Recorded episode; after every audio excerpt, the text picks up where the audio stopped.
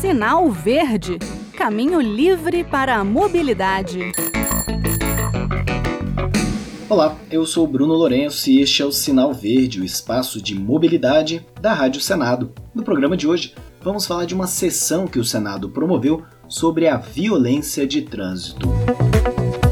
No dia 1 de junho, o Senado fez uma sessão temática para debater os impactos da violência no trânsito e as possíveis soluções para um trânsito seguro. Eu vou trazer aqui alguns dos principais destaques da sessão, na minha opinião. Eu começo com o José Ramalho, do Observatório Nacional de Segurança Viária, que é a ONG que promove o Maio Amarelo, inclusive. O Ramalho falou que o tripé educação, fiscalização e punição é a forma de se buscar a paz no trânsito e especialmente a educação. É, quem é está olhando quanto está sendo investido por parte do poder público na educação para o trânsito, que está previsto em lei? A arrecadação de, de multas de infração de trânsito deveria ser investido em educação. Existe uma certa, vamos chamar, flexibilização né, é, por parte do Senatran, aonde o, é, o recurso é utilizado para outros fins também, que também são importantes. Né, equipamentos, e eu não vou ficar aqui narrando todos os detalhes. Mas o, o item principal para que nasceu e para que se origina o dinheiro da multa não é usado. Sheila Zamboni, do Detran do Espírito Santo, disse que o trabalho de formiguinha de conscientização é fundamental. É importante trazer familiares para estar junto com a gente. É um convite que a gente sempre faz de levá-los às empresas para mostrar para aquele trabalhador, aquele motorista que está ali com seu caminhão, vezes, muitas vezes sendo imprudente, é, o motociclista, que às vezes nem habilitação tem, mas precisa levar o sustento para dentro da casa dele, ele precisa entender que tem alguém esperando por ele em casa. E quem sofre é quem está ficando. Ele, às vezes, comete é, é, é, essa infração impensável, porque ele acha assim: não vai dar nada, não acontece nada.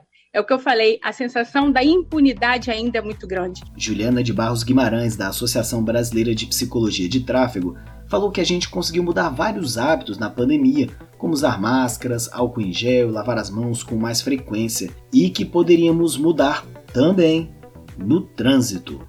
As pesquisas já estimam que a gente tem 3% da população brasileira que apresenta transtorno exclusivo intermitente. Estamos falando de violência no trânsito, né?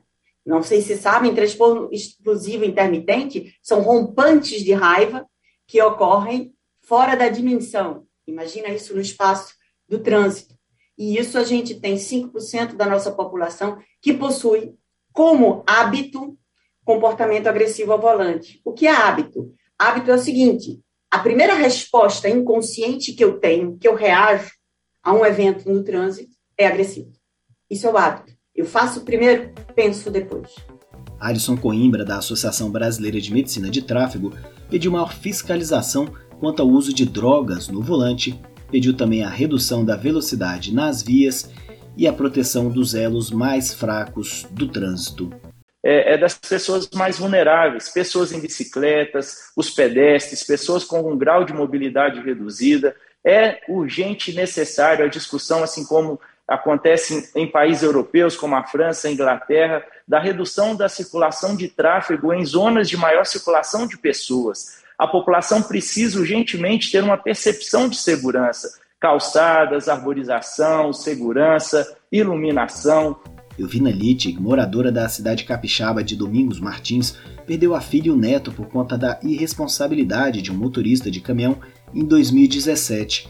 Ela reclamou que até hoje o caso não foi a julgamento e os culpados seguem soltos, podendo fazer mais vítimas.